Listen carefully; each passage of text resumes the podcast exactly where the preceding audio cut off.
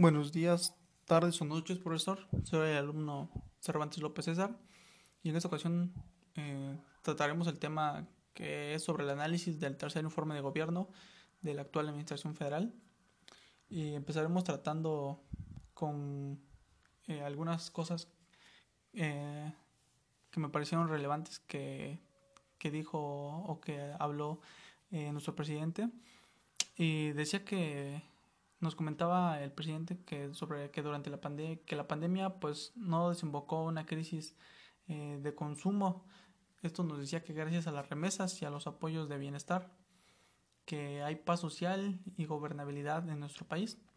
Con esto nuestro presidente destacó que, pues que en su gobierno pues a pesar de la pandemia de esta situación de la enfermedad de lo que es el COVID-19 pues que se ha podido evitar la falta de alimentos y de otros bienes de, de, lo que es la primera necesidad y que por ello pues lanzó pues eh, este comentario el presidente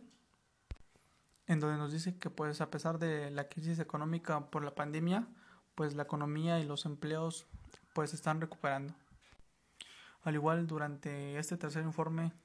eh, hace mención que pues que es demostrable que no permitir lo que es la corrupción y la impunidad que ayuda a liberar fondos para el bienestar y el desarrollo del país. Esto según el presidente dicho a que la fórmula que en su gobierno se ha aplicado para liberar fondos pues es no permitir la corrupción y la impunidad así, como gobernar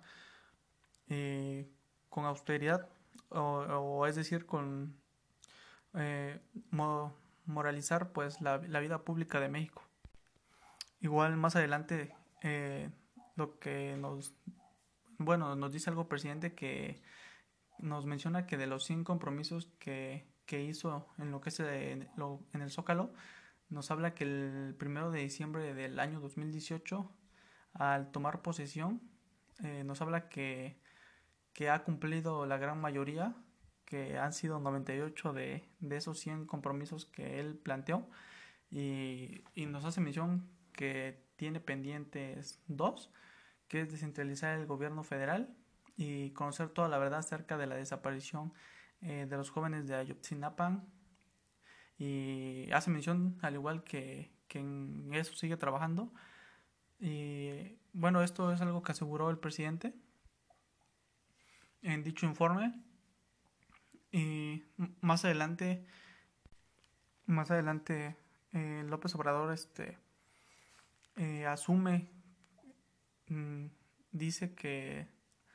desde que asumió, desde que tomó posesión de la presidencia de México, pues que él ha insistido en que su gobierno que encabeza la cuarta transformación de México,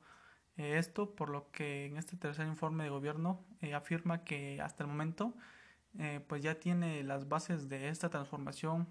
de, de la vida pública. Por esto es que también más adelante pues el presidente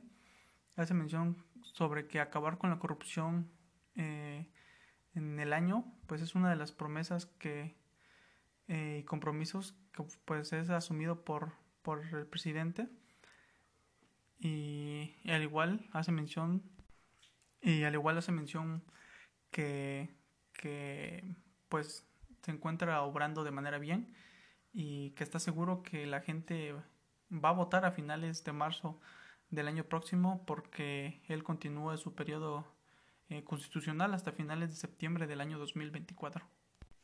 Y con esto pues él recalcó que en su gobierno es mucho lo realizado, por lo que sería muy difícil dar marcha atrás a las decisiones o acciones que se han tomado